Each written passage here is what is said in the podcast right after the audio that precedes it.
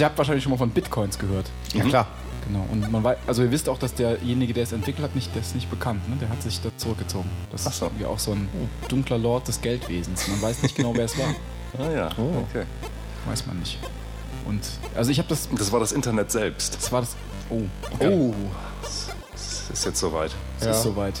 Wie nennt sich nochmal das, ähm, die große, diese Theorie, die, äh, wie, wie nennt man das nochmal? Nicht Einheit, diese, ähm, wie heißt dieses, wenn alles, äh, wenn, wenn sich quasi alles zu einer Macht auflöst, da gibt es auch so ein, so ein Wort für, erst, ich weiß nicht. Und du meinst jetzt nicht dieses Con Cognitive Computing, das meinst du jetzt nicht? Nee, nee, meine ich nicht. Ähm, Great. so- Ist, äh, wurscht. Aber also diese, genau diese Bitcoin-Geschichte, jetzt immer ganz in Eigeninteresse, mal abgesehen von der Sendung, äh, können wir ja hiermit offiziell beenden. Also wie, wie, wie ist das denn? Habt ihr, irgendwie, habt ihr immer von euch einen Durchblick? Also die, die werden irgendwie generiert Aber die werden doch. durch Rechnen. Und es gibt aber nur eine begrenzte Anzahl davon. Richtig.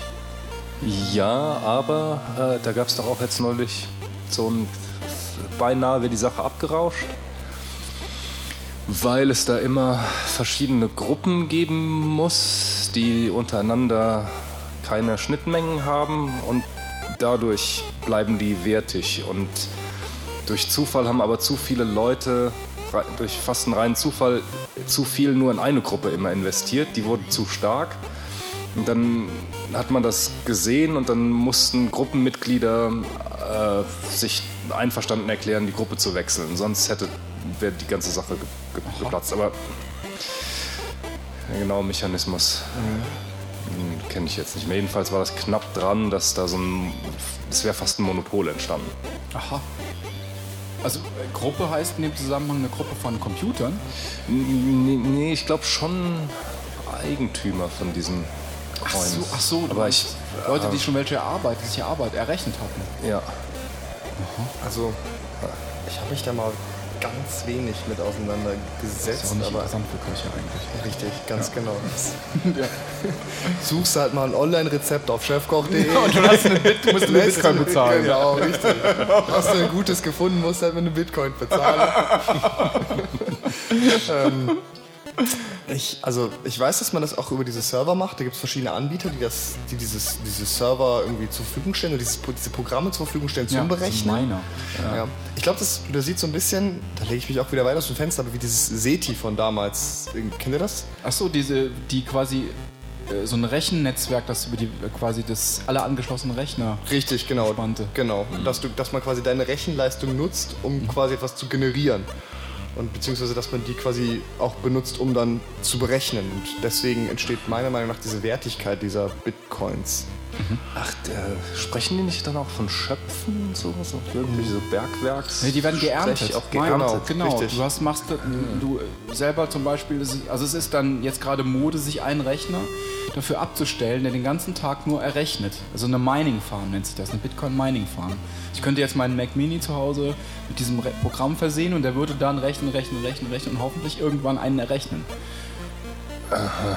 Also, und, also es wird angeblich immer schwerer, weil es nur eine begrenzte Anzahl von Bitcoins gibt. Genau. Und jetzt ist die Wahrscheinlichkeit überhaupt noch einen zu errechnen sehr, sehr gering. Also es wird immer geringer, aber wenn, sollte man es, glaube ich, jetzt noch machen. Ich weiß, dass irgendjemand aus Schweden oder Norwegen, der hat ganz am Anfang, als sie gerade rauskamen, irgendwie sich nur drei oder vier Bitcoins oder so gekauft für einen Gegenwert von 13 Euro. Hat das völlig verplant und ähm, der ist jetzt Millionär. Ja, ja, ja. Also das ging wohl dann doch recht schnell mit den Dingern. ja. Es gibt ja diesen Typen mit der Festplatte, ne? Hast du auch wahrscheinlich gehört, der die Ja. Festplatte weggeschmissen hat und die verloren wohl 7000 Bitcoins drauf. Boah. Super. Ich verstehe das alles nicht. Ja, es ist auch nicht. Ich finde es irgendwie faszinierend. Das Wo ist der. Das sind doch, das sind doch Tulpen und so. Also, wo ist der, der, der Gegenwert?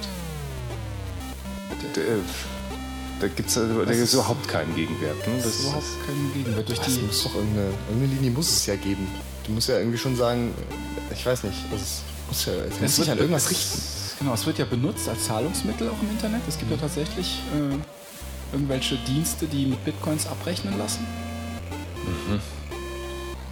Und off offensichtlich ist dieser Algorithmus, Rechenalgorithmus so sicher, dass, dass die Begrenzung der, der, der Aber Menge gewährleistet ist, oder nicht? Aber wie, Die Verknappung.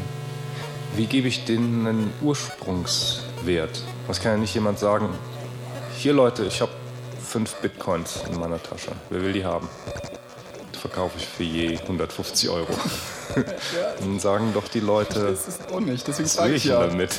ja, dann muss der sagen, ja, pass auf, damit kannst du. Und jetzt kommt ein Gegenwert. Ja, genau. Da, genau kam- der ist, den gab's, gab, ja, den gab es dann anscheinend dadurch, dass äh, diverse Internetplattformen Bitcoin als Zahlungsmittel zur Verfügung gestellt haben oder so. Aber, wie kann, aber warum geht man darauf Warum ein? tun die das? Ja, ja warum warum? tun die das? Genau. Warum? Und dann irgendwann sind ja die Banken darauf eingestiegen. Ne? Dann ging es auch los, dass man irgendwie damit plötzlich handeln wollte. Und dann ist doch irgendeine Regierung auch eingestritten und hat gesagt, so Moment, müssen wir jetzt regulieren.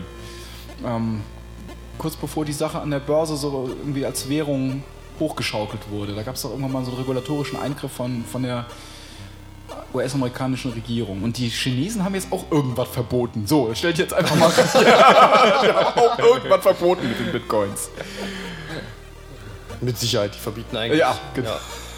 Alles was Neues kommt. Und dieses Errechnen, das ist dann so, äh, da wird simuliert quasi das, ähm, das äh, Minen Das ist auch schwierig, muss man viel investieren und wenn man Glück hat, da kommt man ein bisschen an ein Ja, paar ja, genau. Goldnuggets Das dran. Mining. Aber Du hast genau nicht das Minenbauen, ja, das genau, das Abbauen. es wird halt simuliert. Es wird halt simuliert, durch genau. Du Rechnen. simuliert, genau. Du rechnest und rechnest und rechnest und Das heißt, es muss irgendwie einen Algorithmus geben, der Ja. immer, immer schwerer wird, den Ja.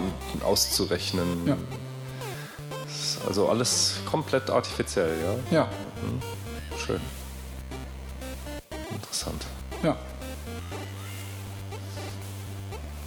Und damit schließen wir die heutige. Jetzt kann ich mal Bier trinken.